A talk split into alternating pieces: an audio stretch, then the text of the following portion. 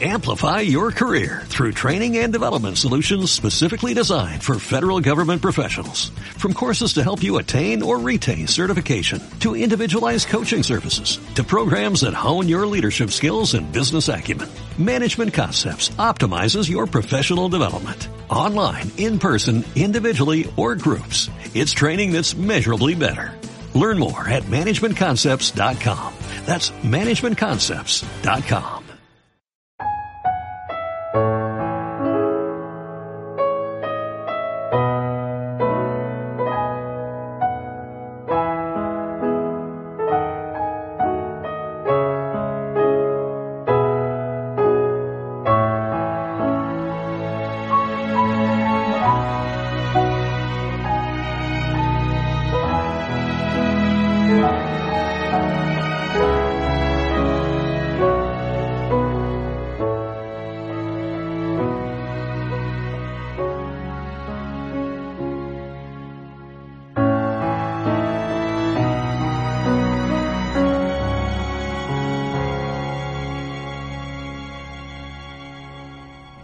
muy buenas a todos. Esto es Un Café con Nintendo. Especial, especial Xenoblade, eh, Cheno Agosto, lo he querido bautizar yo. No sé si a Juan le habrá gustado y habrá puesto ese nombre.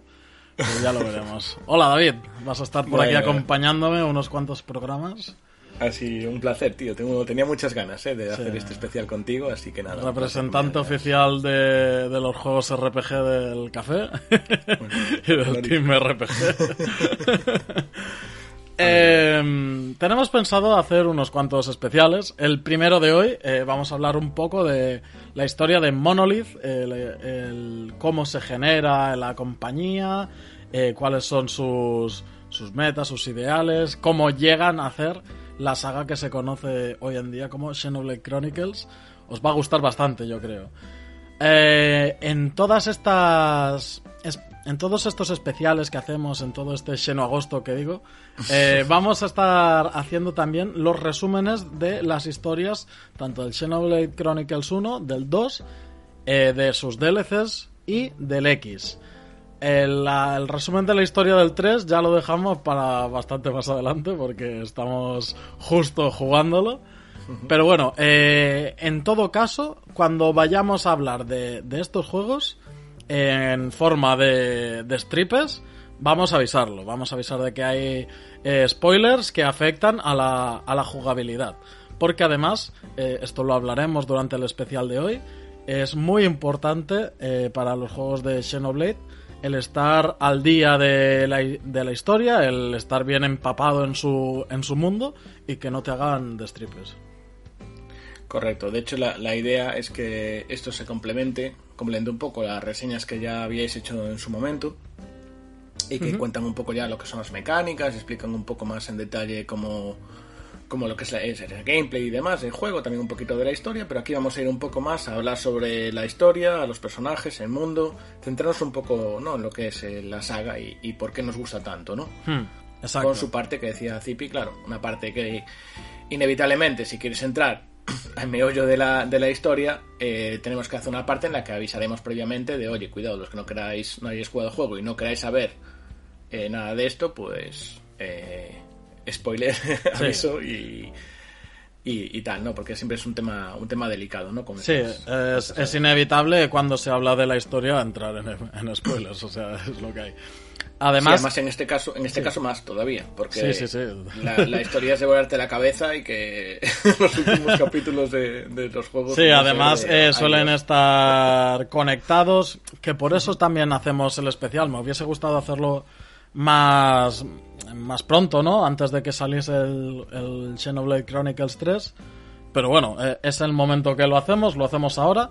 También nos va... Sí. También nos va a servir a muchos para refrescar la memoria y para otros que han atrevido empezar por el 3. eh, buena lección, por otra parte. Vais a ver de dónde vienen algunos cameos, de dónde vienen algunas historias que quizás os encontráis y no sabéis muy bien eh, por qué están ahí. ¿No? O, o que simplemente no le daréis importancia, pero el ojo avizor de un veterano sabe detectarlo.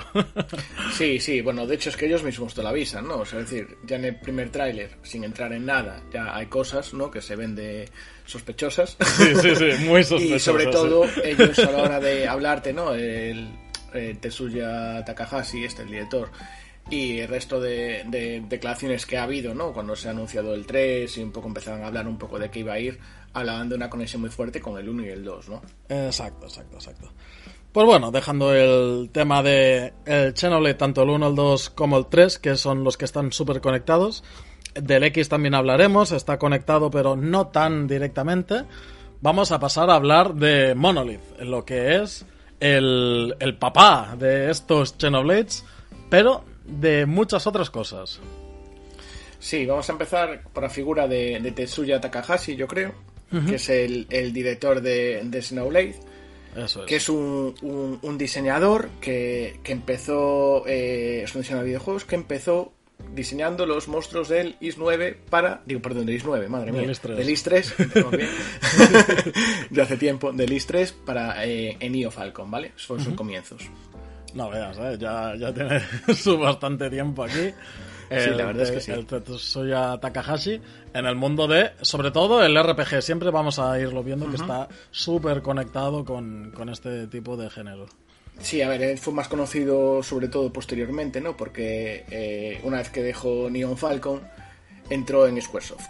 Vale, antes se unió con Square Enix, era Squaresoft, y eh, trabajó ahí con el archiconocido Hironobu Sakaguchi, que es el creador de la, de la saga Final Fantasy, ni más ni menos. No, ni más ni menos, exacto. Mm.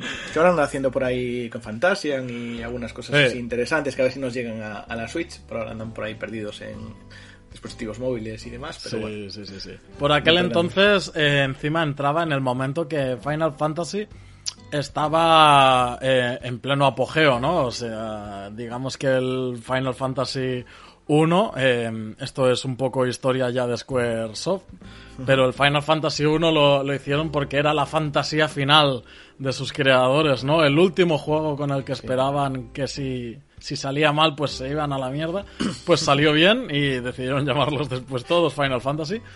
Y la saga se consolidó de tal forma, eh, sobre todo en Japón, ya digo, aquí en, en Europa fue fue de forma diferente. Sí, tenemos alguna reseña que vamos comentando un poco eh, los nombres de los, de los Final Fantasy, eh, cómo, van llegando a Europa. Pero bueno, la cosa está en que entra haciendo los gráficos del, del Final Fantasy 4, ¿no? Sí, señor. Empezó con los gráficos de Final Fantasy 4, también diseño de monstruos y demás, y también después estuvo en el Final Fantasy 5 también. y, Ambos para eh, Super Nintendo. Sí, y el 6, que es una, una obra maestra de género. para mí, en el top, sin duda, ¿vale? Histórico, esto ya es un poco off topic, pero vamos, yo para mí el Final Fantasy 6 es una auténtica maravilla. Y eh, participó en la legendaria intro que tiene ese juego en el que se ven los, los estos, los, los robotitos estos con tal, es, y se ve Es de las mejores intros del juego, de los videojuegos, ¿eh?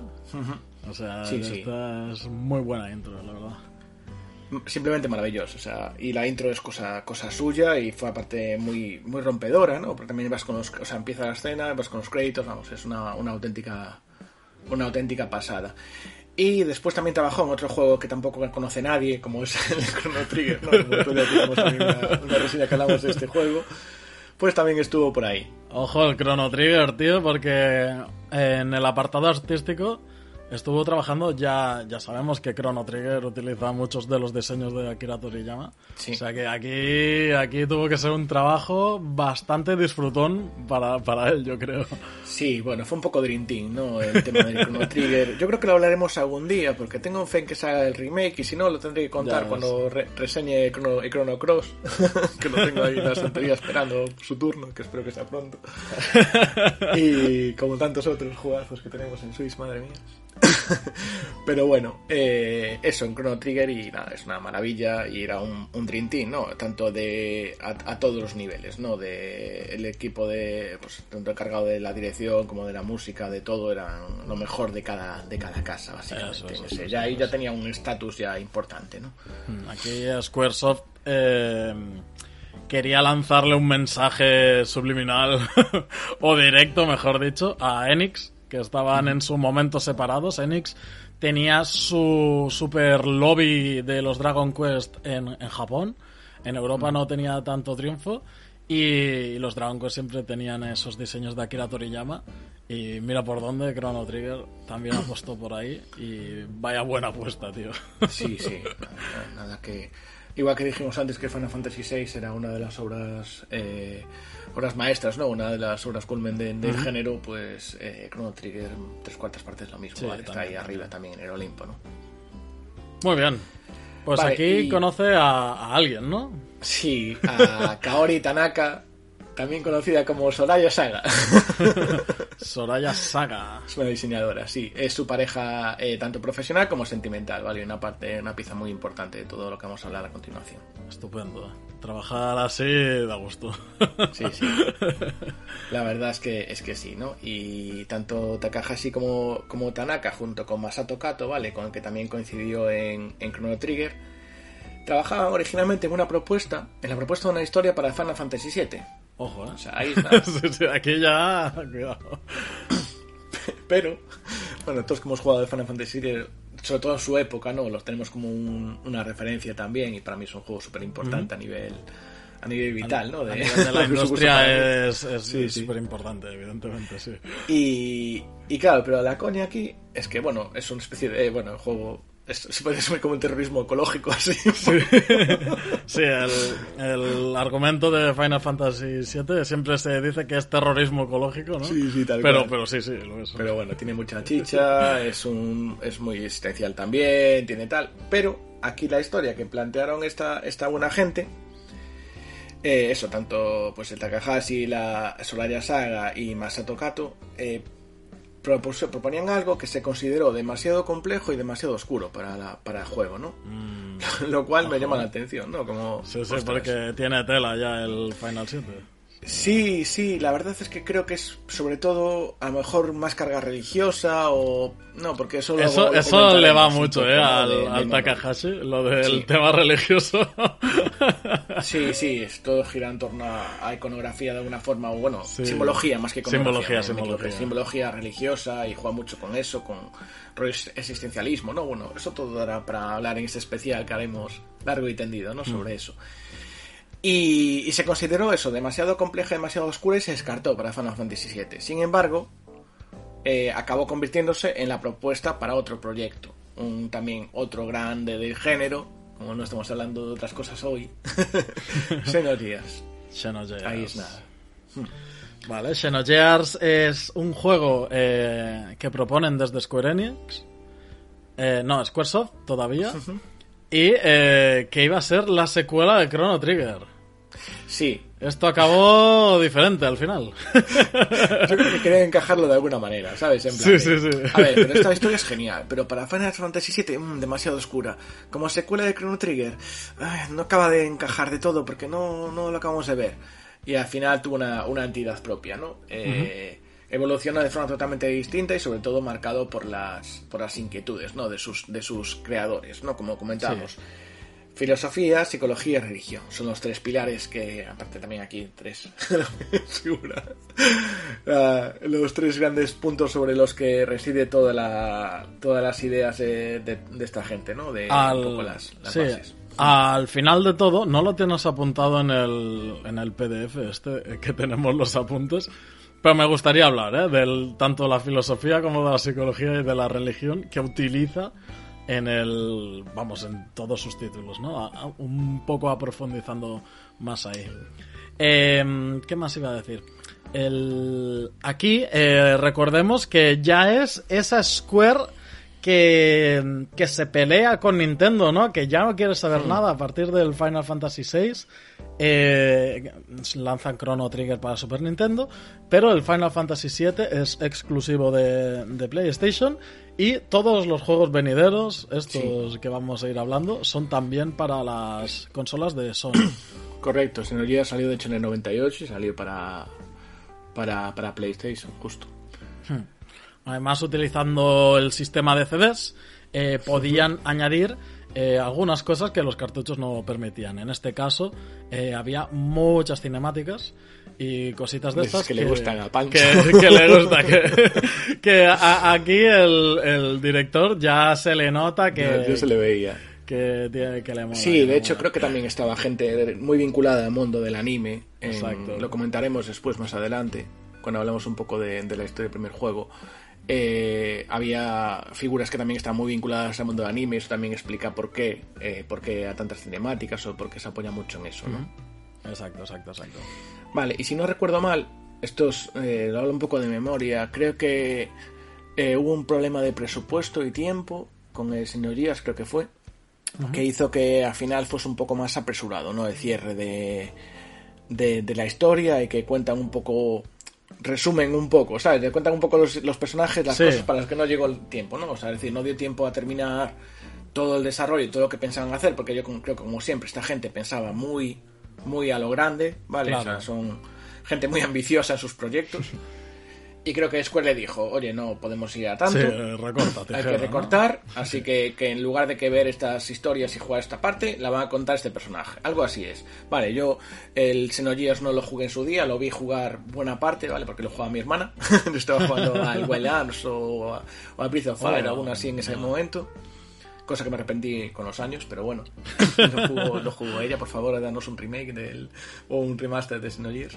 Ojalá, ojalá. Pero, pero nada, es una, es una maravilla de juego y eh, eso, el problema es que está un poco apurado el final y aún así se considera uno de los tops de, también de, mm. en, en, la, en, en, el, en el Olimpo ¿no? de, los, de los JRPGs. Esto es algo un poco recurrente en la, en la industria, en, en los juegos RPG, tío.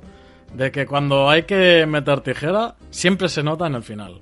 ¿No? En, en, otros juegos, en otros géneros, eh, quizás se nota en, en, la falta de modos, en la carencia de personajes y tal. En los RPG siempre le toca en, en el final, en el final que acaba de forma apresurada. Sí, a veces, a veces pasa. es una pena. Sí, sí, sí, es una pena, pero bueno. Pero bueno, también pasa en el cine. O sea... Sí, sí, sí, por supuesto. Que bueno, que aparezca el príncipe ya y ya está, su solución. ¿Sabes? O bueno, esto así, esto te lo dejamos a la imaginación. Ya, lo que pasa es que no quieres grabar, cabrones.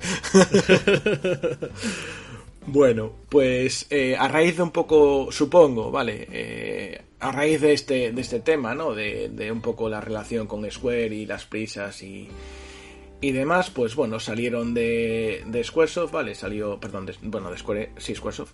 Eh, salió eh, Takahashi junto con varios compañeros y con, también salió, eh, salió con eh, Masaya Nakamura, que es el fundador de Namco, uh -huh. ¿vale? Y con él, junto a él, fundaron, fundaron un nuevo estilo, o sea, un nuevo, un nuevo estudio, ¿vale? Que es Monolith Soft. Vale, es esto decir, ya nos Masaya empieza a sonar. Nakamura, del de Namco, junto con Takahashi y compañía. Ojo, ¿qué, qué hacía el, el, fundador de Namco, tío? Para decir, venga, va, me voy a poner a hacer aquí un, un estudio contigo. Pues supongo que le, le, le llamó la atención la, las ideas que tenía, ¿sabes? Sí, supongo que sí, le volaría sí, la cabeza el Xenogears que salió el año anterior de que decidiesen mm. unirse y creo que vio ahí una oportunidad y decidió apostar por ellos. Eh, si no recuerdo mal... Tienen, eh... tienen una entrevista que la, la tengo delante que le hicieron, que dice Nakamura, el fundador de Namco, dice, todo empezó cuando jugué a Xenogears. Yo estaba a cargo de otro juego en esa época, pero Xenogears realmente destacaba sobre todos los demás y me quedé prendado de él. O sea que... Me voló la puta cabeza. sí, sí. Historia contada, ¿sabes? Diseñamos sí, los planes conjuntamente para hacer un Xenogears 2, pero Square en esos años estaba invirtiendo mucho en su división de cine. Así que era muy difícil que se aceptase la producción de juegos. Pese a ello, sabía que tenía que hacer algo con todas esas ideas, así que opté por seguir mi propio camino. Y así fundaron el Monolith Soft. Ahí es nada, tío. Ojo, eh. Qué guay, Qué guay sí, tío.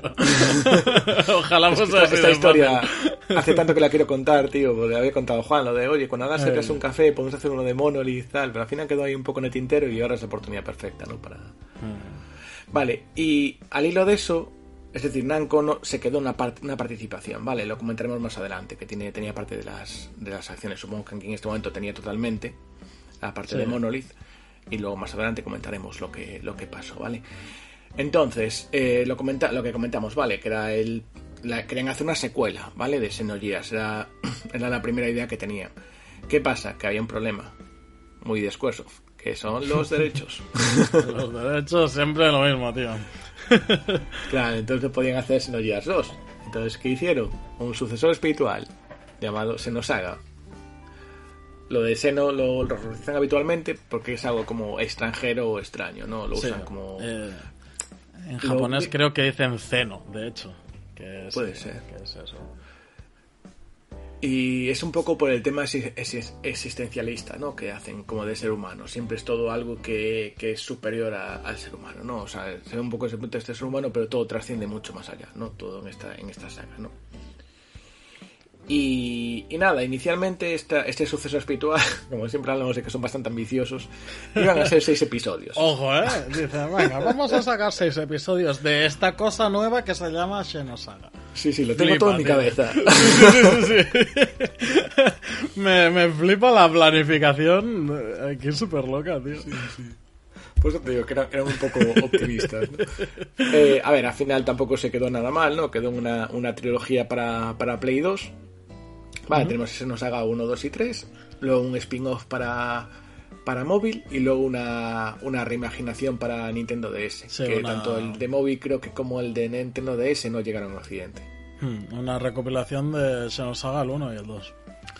Eh, aquí lo, lo último que dicen de la entrevista, antes de ponernos con más juegos que sacaron, dice, el, estamos seguimos hablando de, de Nakamura, el, el fundador de Namco, que dice Tetsuya Takahashi, eh, Yasuyuki Hone y otros 27 miembros pensaban lo mismo, en refiriéndose a que había que hacer una secuela de Xenogears. Así que con la ayuda de Masaya Nakamura, el fundador de Namco, nos lanzamos a crear Monolith Soft. Negociamos con otras compañías, pero yo era un gran fan de Namco, tanto que incluso fui a pedir ah, trabajo al terminar la universidad. En cualquier caso, nos reunimos con Nakamura, la, impresiona- la impresionante sensibilidad que mostró su empresa fue lo que hizo que nos decidiésemos por ellos.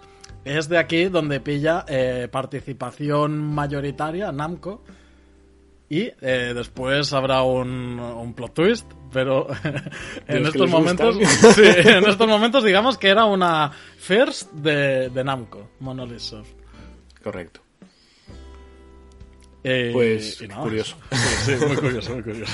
Sí, luego Namco se corrompió un poco, pero bueno, eso hablaremos ahora. No te esos jugueteros, pero bueno. Sí, sí. Bueno, ya digo, a, a Square le pasó con el tema de las pelis, a Namco, bueno, pues también tuvo sus cosas, por eso ahora es Bandai Namco.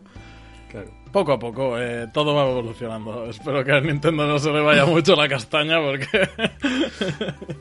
Bueno, por ahora. por ahora va vamos, haciendo vamos bien. viendo. Sí, sí, Ahora sí. estamos en el. Estamos en los, en los 2000, más o menos. bueno, total, que posteriormente eh, ya entramos en la época de, de GameCube, ¿vale? Y en GameCube hizo Baiten Kaitos, un juego de, de referencia también. No sé hasta qué punto fue bien de ventas, pero sí es un juego que, de que se habla bastante. Sí, Supongo que es de- del es de mundillo, ¿no? Más bien. O sea, no es, es un juego de estos de muy underground. Yo recuerdo que lo tenía un colega mío y estaba siempre hablando, wow, el Baten Kaitos no sé qué, el Baten Kaitos no sé cuánto. Yo estaba con mi GameCube jugando a otras cosas, es que GameCube tenía juegos excelentes. Ya.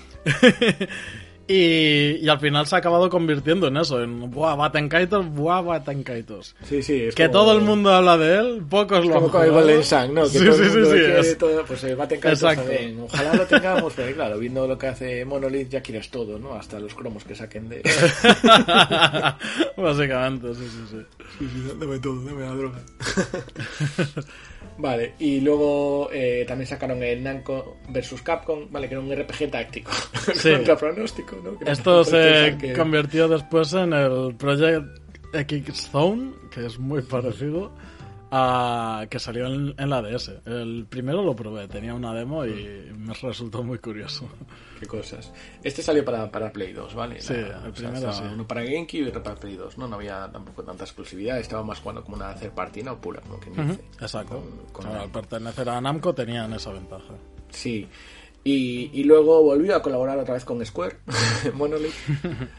eh, en algo de era algo de Final Fantasy VII era el Dirt eh, Dirt of eh, Kerberos que no me acuerdo qué era exactamente esto lo tengo por aquí apuntado pero no lo recuerdo No muy bien acuerdo. será no sé no voy a mentir no, no, no lo he jugado no lo Yo, conozco yo me pierdo con las cosas sucedáneas de Final Fantasy VII, o sea que... Sí, es que no, no tengo, no tengo muy claro. No tengo muy claro. Bueno, tres años después de los eventos del juego original. Bah, De Vincent Valentine, hostia, de Vincent en las Ah, pistolas. la Ah, pues eso, una especie de spin-off, ¿no? Posterior a. Hmm. Del 2006, vale, lo estoy viendo. Bueno, para... Vale, Para un shooter, poco dar un, un sí, un- a dar Vale, el vale, caramelito pues a lo los que pedían más, más sí. Final Fantasy VII. Sí, bueno, por ejemplo, el Crisis Core me parece muy buen juego, ¿eh? quitando eso, que tiene un final un poco, un poco de aquella manera, pero. Y lo veremos ahora, por cierto, en Switch, el- Vaya. ahora Navidades, el Crisis Core de, de Final Fantasy VII, que está muy bien. ¿eh? Hmm, Al ser Y, algo bueno. diferente también, también llama más la atención. Vale, y nos ponemos ya en un hito importante, barra plot twist, barra eh, jugada maestra de Nintendo, que en el 2007 compró el 80% de Monolith. De Monolith Soft, ahí es nada. Claro. Que pasó a desarrollar en exclusiva para Nintendo. Claro, aquí, Ellos estaban- aquí ya es eh, una intención de Nintendo. En el momento de la GameCube, con el Batten Kaitos y estas historias, dice, hostia, esta gente ya empezaban a ayudar bastante ¿eh? a, Sí. a Nintendo, porque se compra en 2007 el 80%, pero eh, eh, se pone a trabajar de inmediato ya a, a tope en- en sagas icónicas de Nintendo. Sí. También trabajaron nada cuando empezaron con Nintendo. Bueno, se quedó un 16% Bandai Namco de las participaciones, ¿vale? Y el otro 4% creo que son los que sacan los propios Takahashi y compañía, ¿vale? Sí. Y, y nada, para Nintendo, pues trabajaron en el Soma Bringer para Nintendo DS, no sé si lo conoces, lo has jugado. Sí, sí, lo conozco. No, jugar no.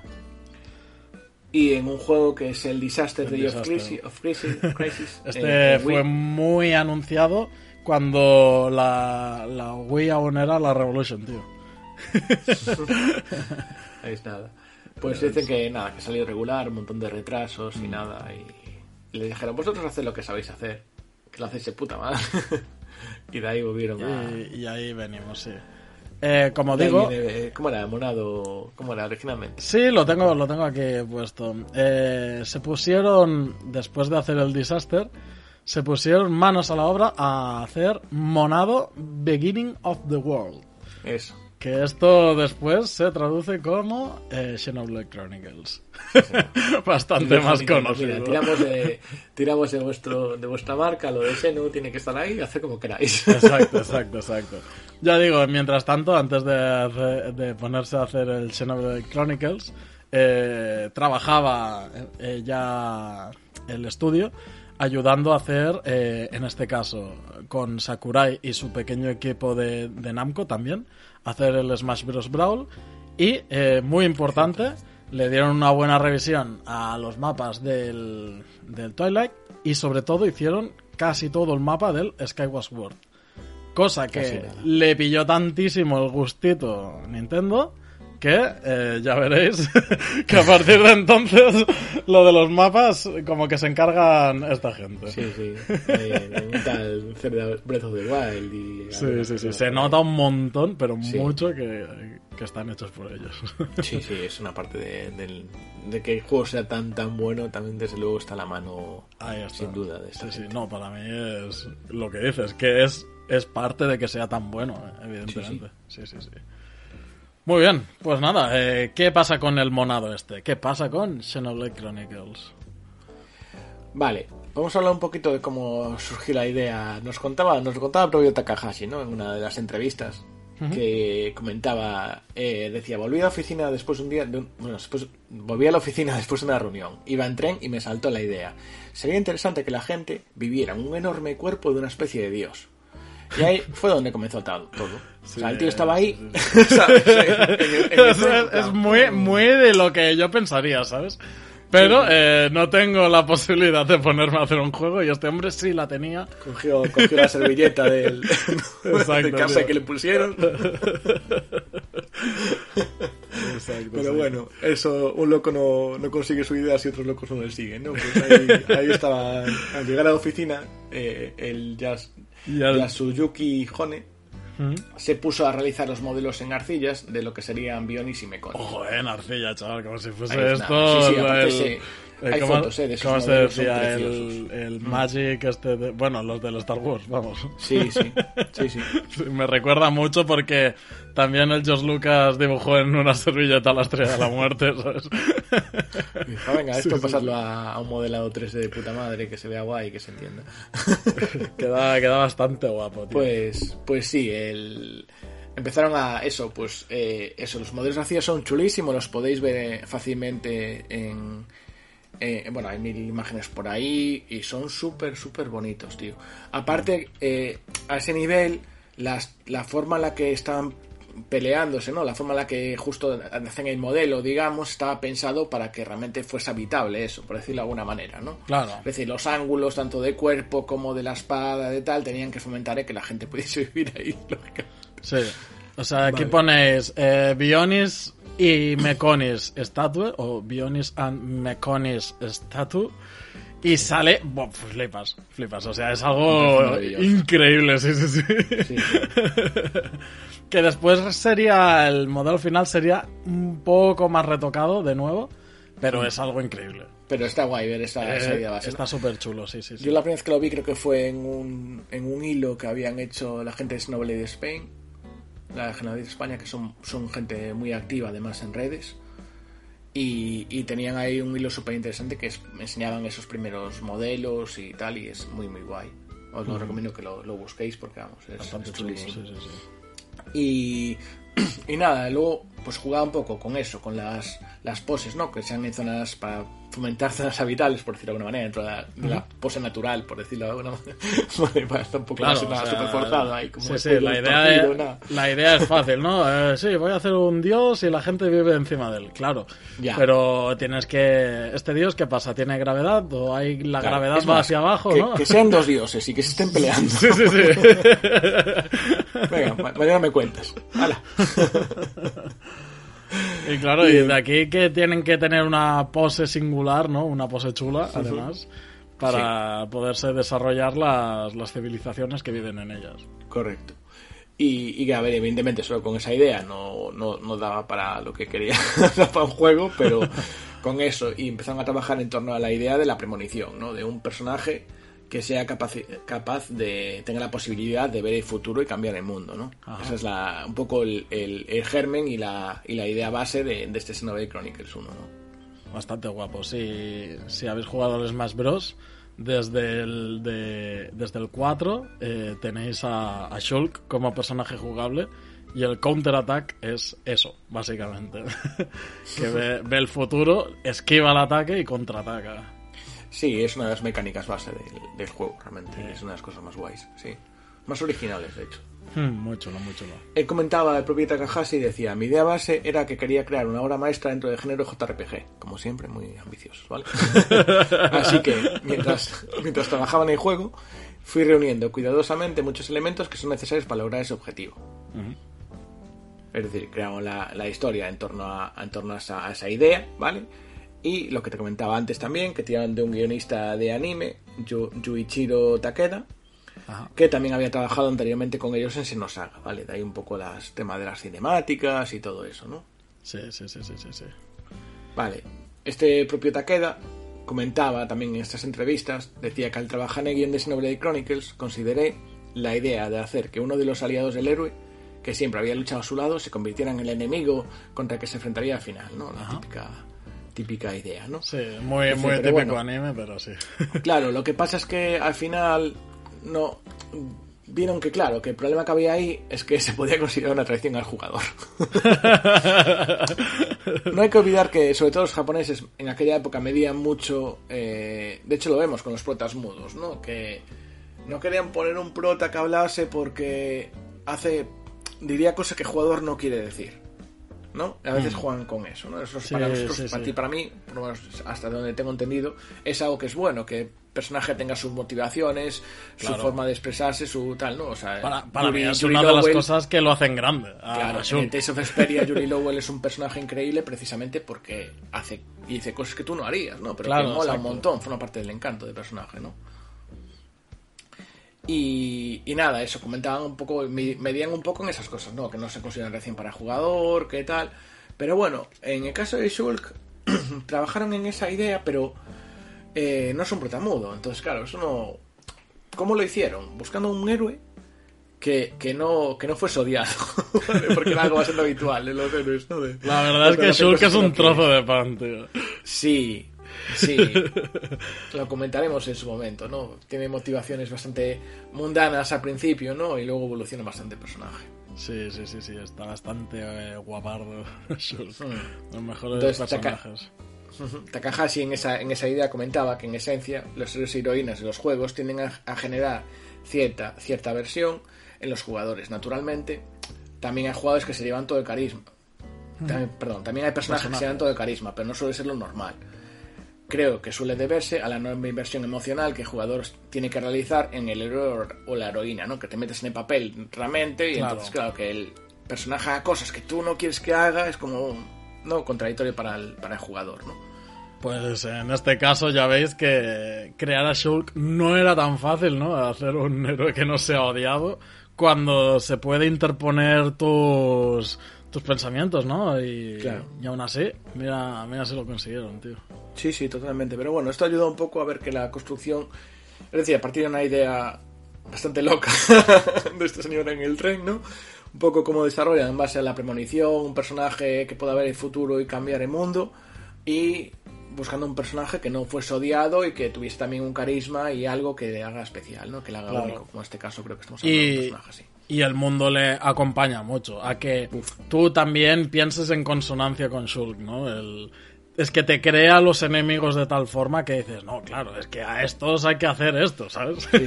o sea, acabas pensando igual que él al final. Sí, claro. O sea, incluso en los, en los giros tú haces ese giro mental. Sí, sí, sí, sí, exacto. es decir, a mí exacto. es un juego que, ya sabéis, o sea, esto no es spoiler, hay giros de guion. y esos giros de guion, dices tú, hostia, pero es que es lógico esto, ¿no? O sea, no, no te ves... A ver, evidentemente, cuando un juego tiene muchos giros o tiene cambios en la historia o tal, puede sonarse forzados en algunos casos, pero yo creo que estos son los juegos que más natural lo hacen, eso, y más... Vale, sí, Sí, tiene sí, sí, sentido, sí. vale. Y, te- y te- y lo harías tú también en esa situación, ¿no? Claro, sí, sí. En, en esto es del- de los juegos que más sentido tiene. Em, hablamos de, de un personaje que no nace eh, amnésico como la mayoría de personajes de RPG, sino que tiene su historia detrás y sus cosas. Pero claro, es que el mundo es tan grande que prácticamente lo es, ¿no? O sea, es el- eh, la historia esta de hacer, de querer hacer al personaje eh, lo más virgen, lo más eh, amnésico, como decíamos antes, posible, para que se vaya sorprendiendo con la historia. Pero Shulk, ya siendo un adolescente bastante maduro, un joven adulto, eh, al, al vivir en un mundo tan grande, es cuando se va creando eso y, y tú creces con él. Y es, es alucinante, tío. Está súper bien Sí, hecho. de hecho, el mundo es uno de los puntos fuertes, ¿no? De, de todo Xenoblade en general. Mm, sí, de todo. y aquí buscaban un equilibrio, ¿no? Que la historia y el mundo, lo que dices tú, ¿no? Que fuesen, eh, estuviesen muy unidos, ¿no? Que el mundo mismo te condiciona la historia y hace que los, la- los personajes actúen como tienen que actuar, ¿no? Y tengan unas ideas y unas bases que, que son creíbles, ¿no? Eso es lo que hace que enganche todo también, ¿no? Exacto, exacto, exacto. Y es eso, a pesar de que son dos gigantes que representan el mundo, el mundo es un mundo muy grande, ¿no? El propio Takahashi comentaba que sería de tamaño más o menos equivalente a Japón, ¿no? En este caso, y lo puede recorrer todo, es lo que tiene, Sí, sí, lo sí, que tiene sí, Monolith. ¿no? Te deja la oportunidad de recorrer todo su mundo prácticamente. Y, y es, es maravilloso, ¿no? Y ecosistema del mundo con sus criaturas, sus criaturas en cada, en cada, en cada bioma, ¿no? En cada zona, porque claro, no es lo mismo lo que te encuentras en el hombro que lo que te encuentras en la pierna o en la espada Claro, o sí, en sí, lo sí. que sea, ¿no? Esto es muy típico de los RPGs, pues la típica zona nevada, la típica zona desierto, la zona eh, de, de agua, de marítima, etcétera. Correcto. Y, bueno, podemos seguir comentando algunas cosillas más. Mm. Eh, vale, estamos viendo, lógicamente, todo lo que estamos planteando es un proyecto, una vez más, insistimos, muy, muy ambicioso. vale, lógicamente, como personas civilizadas, empezaron a cortarlo y quitar algunas ideas, intentar reducirlo, ¿no? Lo que hablábamos antes, para cumplir las fechas. Pero aquí surgió un, héroe, ¿no? No todos los héroes llevan capa y el eh, que encargaba, se encargaba desde, parte de vista, desde el punto de vista de Nintendo de ser el productor para, de juego, ¿vale? Eh, les dijo que no se preocupasen, que el proyecto era más importante que cumplir las fechas y que, y que convencería a sus superiores para conseguir eh, más tiempo de desarrollo. Esto la verdad es que, es algo que tiene muchísimo mérito. Claro que sí, tío y es una cosa que, es muy muy valorable y vamos, fue, fue la, la apuesta de Nintendo de decir, chicos, no os preocupéis. La idea está guay, es una idea genial, yo lo voy a vender, a mis superiores van a flipar, pero no quitéis cosas, porque no, no vamos a ir, vamos a hacer un proyecto ambicioso aunque lleve más tiempo. Y eso me parece que es lo que, lo que, lo que puede hacer como Nintendo, ¿no? Y que lo justo precisamente los que, lo que les hizo huir a Monolith, ¿no? De, de cuando entró eh, Bandai con, con Namco. Hombre, claro, es que te, te, tratan así y te enamoras, ¿no? Claro. de la compañía. Pues, tú respondes, ¿sabes? Pues con más razón, ¿no? Sí, sí, sí. Eh, es un proyecto muy grande y nada, trabajaron pues eso, mucho tiempo de desarrollo y demás, pero sobre todo también destacable el tema de la banda sonora, ¿vale? Flipas. La banda sonora de Xenoblade es una, bueno, de toda la saga Sí, pero ya, para este primero ya era buena. En, los siguientes Xenoblade es una ida de olla que, no te lo crees. Sí, sí, no, la verdad es que sí. Ya en este es maravilloso, ¿no? Ya, de hecho, es que arrancas el juego y ya el tema principal que suena, eh, que es de nuestra querida Yoko Shimomura, ¿vale? Que hemos hablado de ella en multitud de ocasiones, ¿vale? Legend of Mana, eh, Leaf a Leaf, eh, Final Fantasy XV, Street Fighter 2, o sea, la tía tiene un currículum, vamos, en los, todos los Kingdom Hearts, eh, hasta el, hasta el, ¿cómo se llama? El, Super Mario RPG, o sea, tiene un currículum increíble esta mujer y es una maravilla. Y Frank compuso el tema principal y también, bueno, participó en varios arreglos y demás de la banda sonora, ¿vale? Luego otro, otro desconocido, ¿vale? Que es el Yasunori Mitsuda, que ya había estado trabajando en Chrono Trigger y también, o sea, son los principales compositores de Chrono Trigger, junto con Uematsu y el que no acuerdo ahora. Y aparte de Chrono Trigger, también trabajó en Xenogear y en, y en Xenosaga, ¿vale? Y ese que se encarga del tema final. O sea, este ya tenía experiencia con la compañía.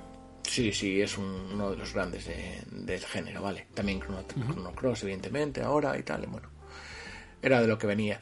Y eh, para los temas del mundo abierto, ¿vale? Súper importantes, eh, Manami, Manami Kiyota, ¿vale? Es decir, los temas de mundo abierto, tanto en el junto con el 2, son una marca de la casa, para mí. Y es algo de lo que junto con los temas de combate, evidentemente pero son unos puntos fuertes, ¿no? Me, flipa el hecho de que le den cuatro instrucciones, ¿no? El mundo va a ser así, el mundo va a ser así, y ¡pam! te hace una música, tío, y flipas. Es increíble. Sí, a ver, o sea, que va, es que va perfecta para la zona. Aquí Shimamura tiene un papel importante, pero no, no esa variedad, ¿no? Que es lo que comentamos, ¿no? Con Legend of mm. Mana, con Street Fighter 2 o Leaf a Leaf, ¿no? Que tienen como distintos mundos, distintas épocas, no sé qué, y se adapta perfectamente. Y bueno, pues aquí la, la Manami hizo lo mismo, pero a nivel de cada ecosistema, bueno, cada bioma, cada, cada zona, tal, tiene una música. E incluso si vas de día o de noche, te cambia. Bueno, es, te vuela la cabeza. Lo, hablaremos en, en, su momento. Y comentaba también el tema de las batallas.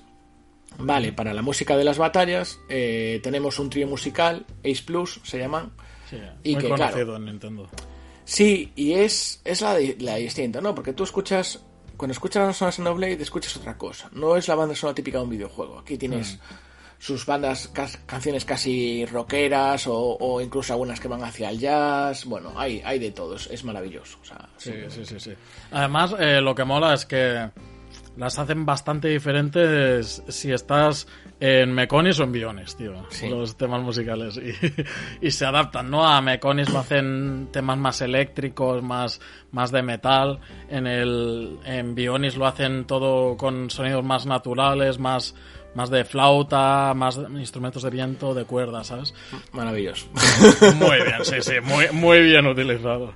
¿Y quién coordinó todo esto? Eh, Takahashi, el director, ¿vale? Fue un poco que estuvo supervisando y coordinando todo. Lo que pasa es que creo que el tío tenía un pequeño problema a la hora de comunicar con, con los músicos, ¿vale? Creo que el tío era un poco brusco y un poco eh, bruto a la hora de, de, de comunicar si le gustaba un tema o no, ¿no? Decir, esto es una mierda, ¿qué- ¿pero qué, qué es esto? ¿Qué me habéis entregado aquí? No, el tío tenía que tener un carácter terrible, ¿vale?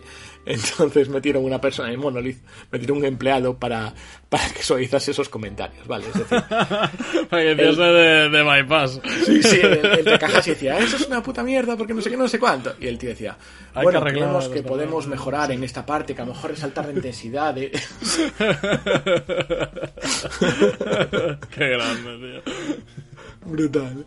Y me encanta, es que esa parte con la ley me, me escojonaba. Y, y nada, y luego el tío decía, el Takahashi, vale, decía que quería romper un poco con las expectativas sonoras que provocan los juegos de rol, vale. Que ve un poco de lo de lo de lo habitual, ¿no? En la, en la época. Dice con que, bueno, aunque pudiese sonar algo pretencioso, pretencioso, pretenciosa ambición, ¿sabes? Aquí es todo siempre así, ¿no? Eh, dice que cree que el, el resultado final es muy bueno y yo estoy de acuerdo. Eh, yo, yo te doy la razón, sí, sí, es muy bueno. una, una auténtica maravilla. La verdad es que sí. Y siguen ahí, en fin. Sí, sí, con el montón de compositores que, que pusieron mano, tío, para, para Sí. los temas, la verdad es que queda súper orgánico todo y, y es increíble. Sí, de hecho, prueba de eso es que en los siguientes también siguen participando, ¿sabes? Exacto, en mayor menor exacto, medida exacto, siguen exacto. participando, ¿no? Lo- o sea, hasta en el nuevo se sabe que Ya están lo, ellos. ya lo hablaremos en su momento, pero creo que eh, especialmente en el del X, eh, el Xenoblade X, eh, supieron pillar eh, la esencia y los temas musicales son increíbles. Hmm. Yo tengo, tengo escuchado la banda sonora del X, no, no he jugado todavía, así que me falta. Pero lo que es la banda sonora es también muy, muy buena. Sí, sí, Muy, sí, muy sí, sí. Y nada, este, este Xenoblade Chronicles fue presentado en 2009, como decía Zippy, como Monado Beginning of the World. Beginning of the World. que inicialmente no se iba a publicar en Occidente, para variar, no iba, no iba a llegar a Occidente, pero hubo una, una iniciativa a nivel global eh, llamada Operation Rainfall. Esto no me suena a- casi, ¿eh? Pues empezaron a, a- a escribir en, en- foros, eh, por Facebook, eh, Twitter y demás, que están empezando sus primeros pasos. Empezaron a escribir por todos lados a Monolith que querían ese juego en, en Occidente. Ah, vale, vale, vale, vale. Hubo una, lo reclamaron, vale, reclamaron tres juegos. Ya me suena, ya me suena, sí. He Reclamaban leído, tres juegos. he leído los otros dos y ya sí, está, ya me suena. The Last Story y Pandora, Pandora's Tower junto con, con Xenoblade Chronicles. Vale, reclamaban Mm. los tres. Porque decían, nosotros hemos hecho aquí, y, y- pero eso, una, una campaña tremenda en distintos frentes para, para atacar a, Ni- a Nintendo América, incluso escribiendo correos a Reggie. Porque. En porque plan- además en esta época era estaba flojo el tema del JRPG, tío. Sí, Me acuerdo, ¿eh? Que en las otras compañías, em, claro, estaban con el tema de la PS3 y la Xbox 360, estaba súper de moda, pero mucho, mucho, el First Person Shooter. Claro, la gente echaba de menos aquí un RPG tradicional o, o RPGs con toque o- oriental.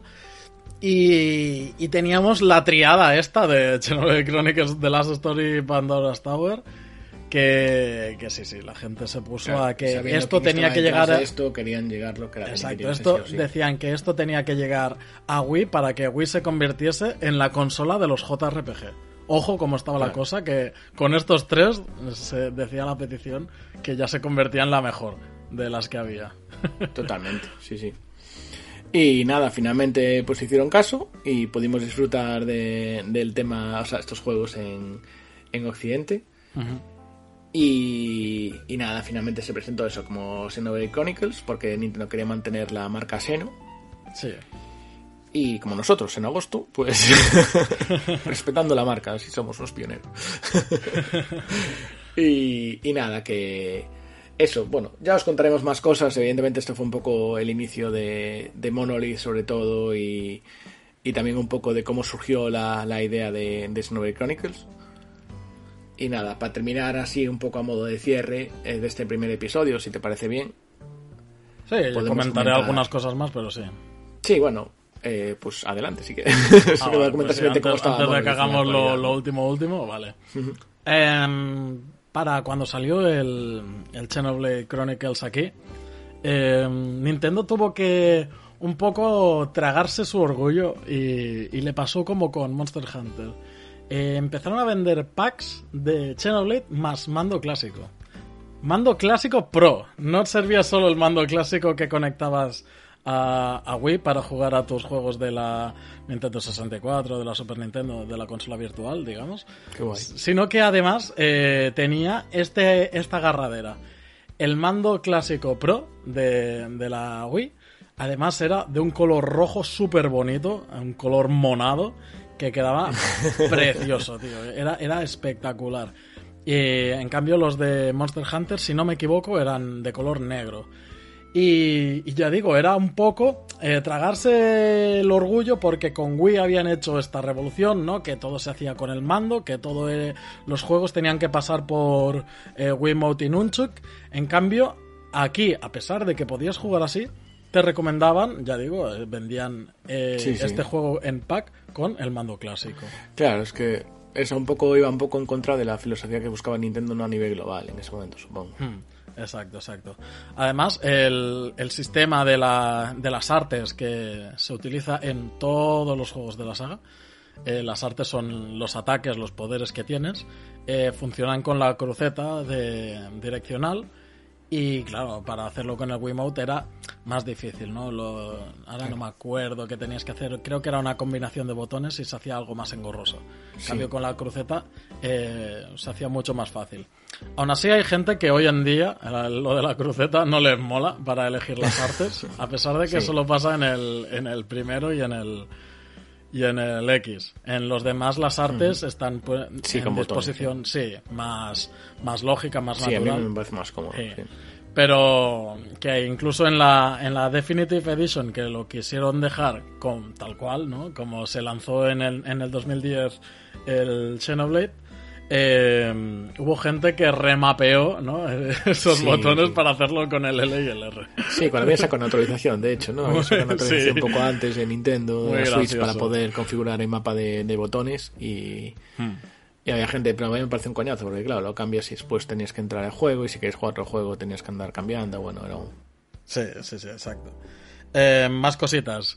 Eh, el Xenoblade este pegó un pelotazo a nivel de crítica inexplicable. Eh, se coronó en el momento que salió, y sobre todo cuando llegó a Occidente, como el mejor eh, juego RPG de todos los tiempos. Muchos lo bautizaban así incluso por encima de titulazos como Final Fantasy VII, el 6, el 9 sí. que era muy querido, de Chrono Trigger, incluso sí, sí. Ocarina of Time eh, estaba por ahí en el meollo. Eh, eh, eh, para muchos fue bautizado como esto, como el mejor JRPG de todos los tiempos.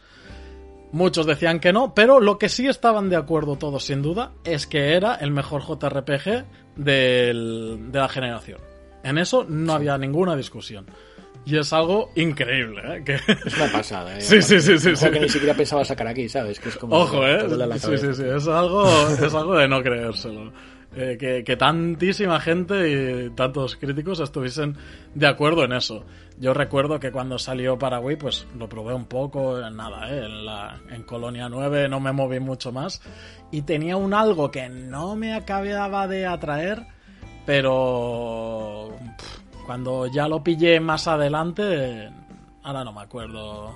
Fue, fue para final para final de vida de, de, sí. de Wii, que ya había acabado mi Skyward y tal.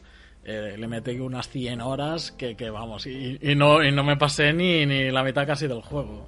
Una pasada, una pasada. Además con tantas, pasada, sí, tantas misiones secundarias que tenía el árbol de afinidad.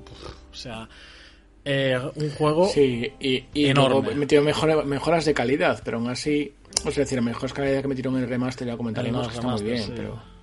Sí, hmm. sí, un juego increíblemente enorme, algo, algo que no, sin precedentes. eh, de aquí que después Nintendo se atreva a lanzar más, ¿no? Más y mejor de, de Xenoblade y apuestan directamente para el spin-off, el, el Xenoblade Chronicles X, que hablaremos detalladamente en su momento. Pero eh, Nintendo eh, intentaba hacer en su momento un JRPG eh, MMO. Pero se quedaron ahí a medias, tío. Me hubiese gustado, ¿eh? Que, que realmente fuese un MMORPG. Pero se quedó ahí a medias. Wii U no acabó. tengo mis dudas. Wii U no acabó de despegar, pero cuando juegas a Xenoblade X se nota la infraestructura, la gestión de equipos, las misiones comunitarias y tal, que está hecho para eso. Pero, por la razón que sea, hay algo que no funcionó. Y, y nada, y una vez hablado de, de los juegos en sí, eh, ya digo, el Xenoblade Chronicles 2 eh, es algo más continuista, a pesar de que evoluciona totalmente el sistema de combate, y el, y el 3 pues sigue por, la, por las mismas estelas.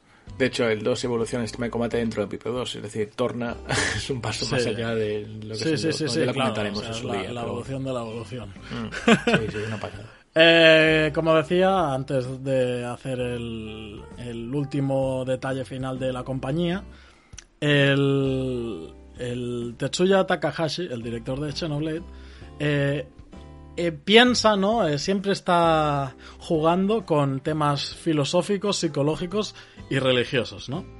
El tema de, los dioses ya lo hemos visto aquí, ya lo hemos repasado en el tema de, de los dos titanes, ¿no? De los dos dioses, llamadlo como queráis. Creo que al final se bautizaron como titanes, de Dionis y Meconis, pero como que siempre había algo más, como que siempre... Mm, sí, Bionis, eh, hay que devolver toda la vida de Bionis a, Bionis, ¿no? Eh, aquellos que nacen vuelven a Bionis, se dice en el juego. Pero hay algo más, siempre hay algo más, siempre hay algo más y... Siempre hay algo más. Sí, sí, sí, sí, sí. y, va, y va, va desarrollándose durante el, durante el juego es algo que, que, nosotros, al venir de religión católica, llega a chocar mucho, ¿no? Eh, eh, parece, claro, tanto politeísmo, ¿no? Tantas hostias de estas. Eh, llega a chocar mucho. para la cultura oriental, quizás no tanto, porque están acostumbrados a vivir más pluriculturalmente. Sí lo hablaremos, pero bueno, yo veo un poco más referencias casi a la, incluso a la católica, ¿sabes? sí, sí, claro, a ver, la católica para ellos, o sea, para la visión oriental es algo muy exótico y que quieren introducir. Y, se, y se nota un montón, ¿eh? En el primero, en el segundo y en el tercero todavía no me lo he encontrado, pero estoy seguro que, también me aparece. Hay cosas, sí, sí, sí, sí. Del tema de religión tocan también el tema de la moral y la ética. Y aquí llega a los puntos filosóficos que tiene en todos los Xenoblades. Eh, unos tocan unos ámbitos más concretos que otros eh, ya lo hablaremos en el tema del Xenoblade Chronicles el primero. Hablan mucho y tocan el tema de la venganza. Me encanta cómo se trata este tema, tío. Es súper, súper guapo. Algo, algo tan crudo, algo... ¿no? Que, que, está en el límite de, de qué es lo bueno, qué es lo malo, lo haces por ti, es egoísmo, o lo haces por convicción. Hostia, es, son cosas que, que dan que pensar y que redondean el juego todavía más.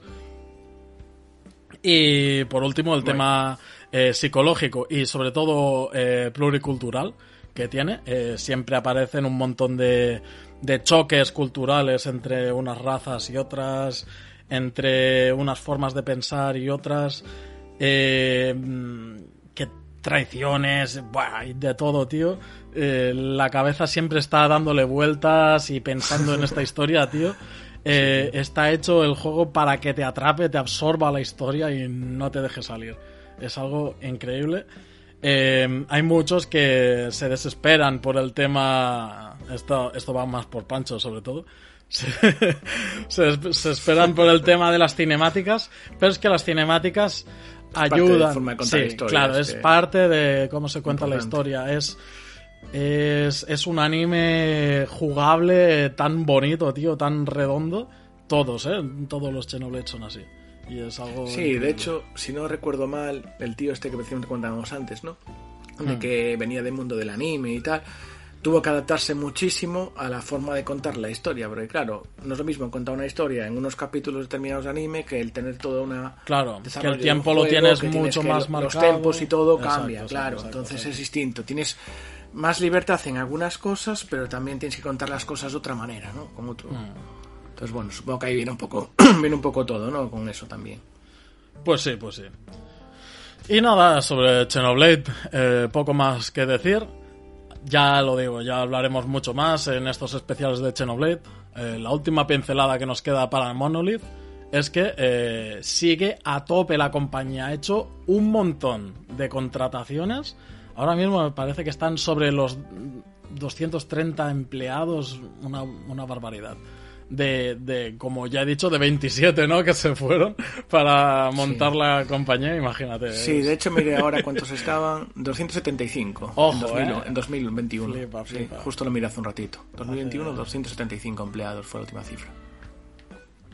casi nada. Y, y como decíamos, están ayudando en, en los mapeados de todos los celdas. O sea, yo creo que a, a partir de ahora no hay un Zelda 3D que no salga con el apoyo y, y el diseño de mapeado que realiza Monolith Soft, que siempre es exquisito. O sea, en todos los Xenoblades está súper bien detallado. Son mapas súper amplios, llenos de detalles, secretos y, y recorridos que... mm, De estos que Sí, dices, es, "Hostia, marca de la casa, realmente. Sí, por aquí he vale pasado. perderte, ¿no? Por aquí no he pasado. y- Sí, sí. Mm. Que, que mola perder, pero paisajísticos a saco. Vas mirando el paisaje. No, no, esta zona no la he visto. eh, sí, es, es brutal. Es brutal, brutal.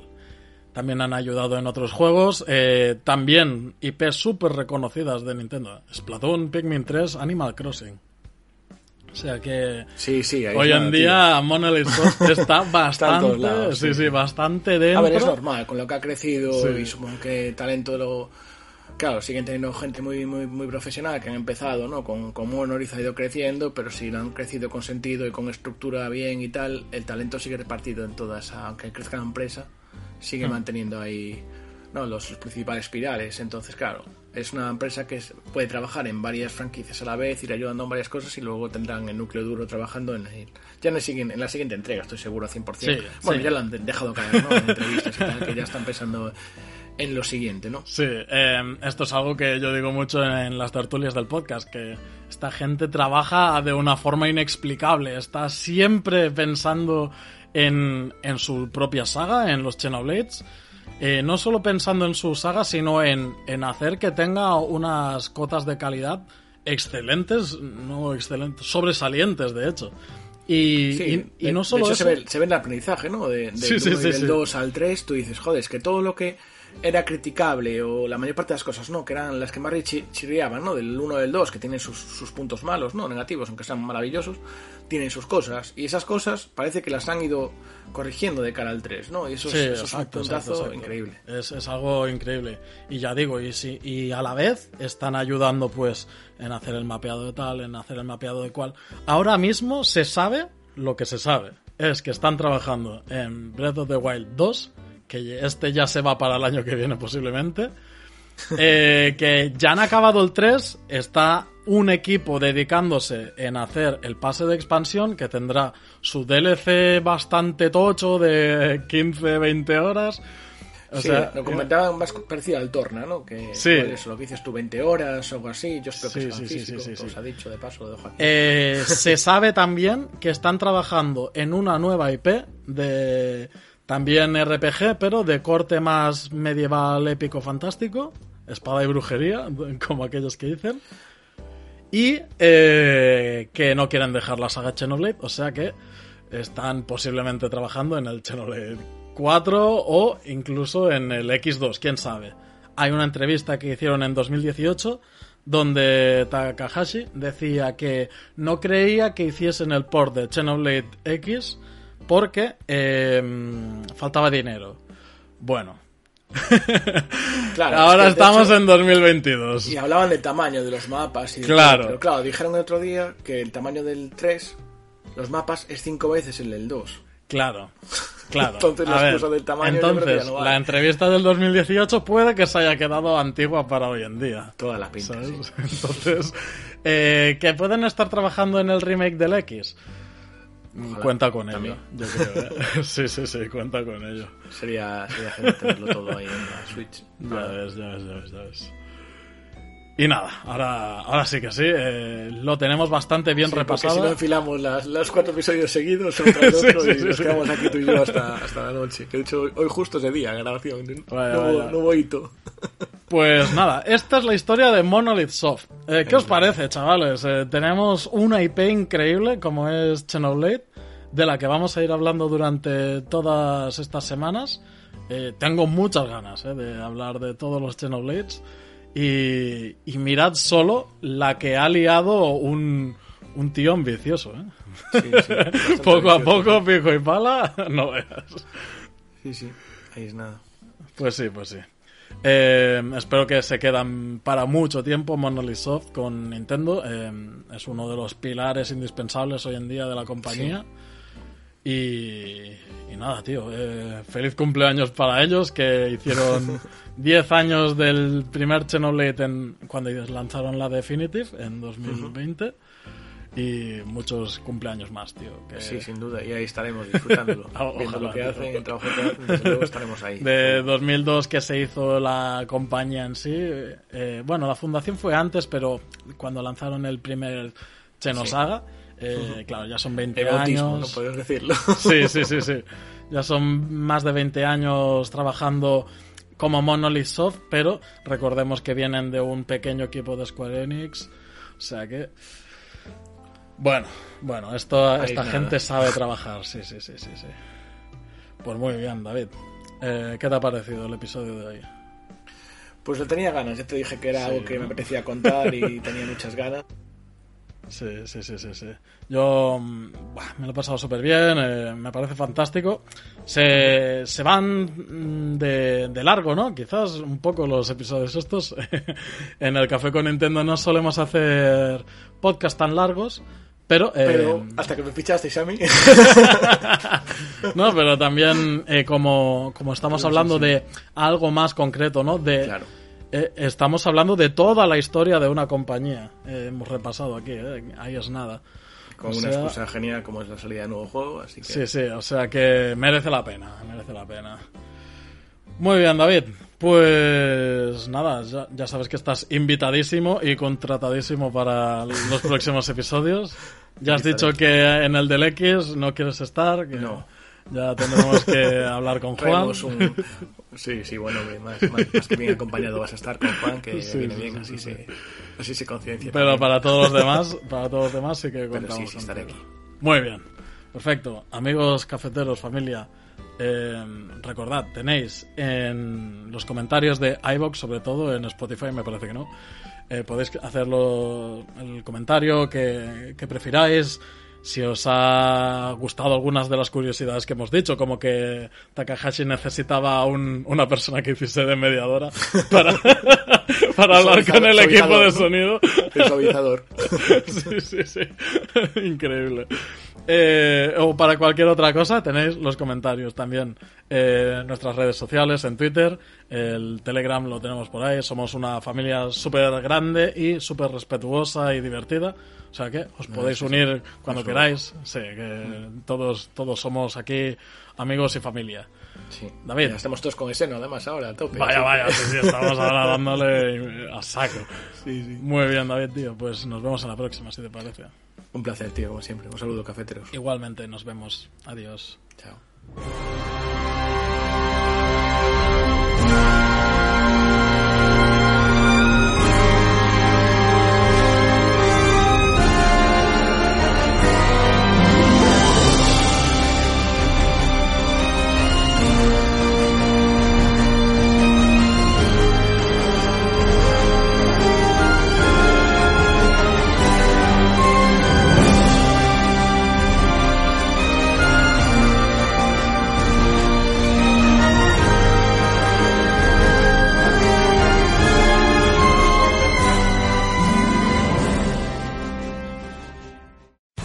Amplify your career through training and development solutions specifically designed for federal government professionals. From courses to help you attain or retain certification, to individualized coaching services, to programs that hone your leadership skills and business acumen, Management Concepts optimizes your professional development. Online, in person, individually, or groups. It's training that's measurably better.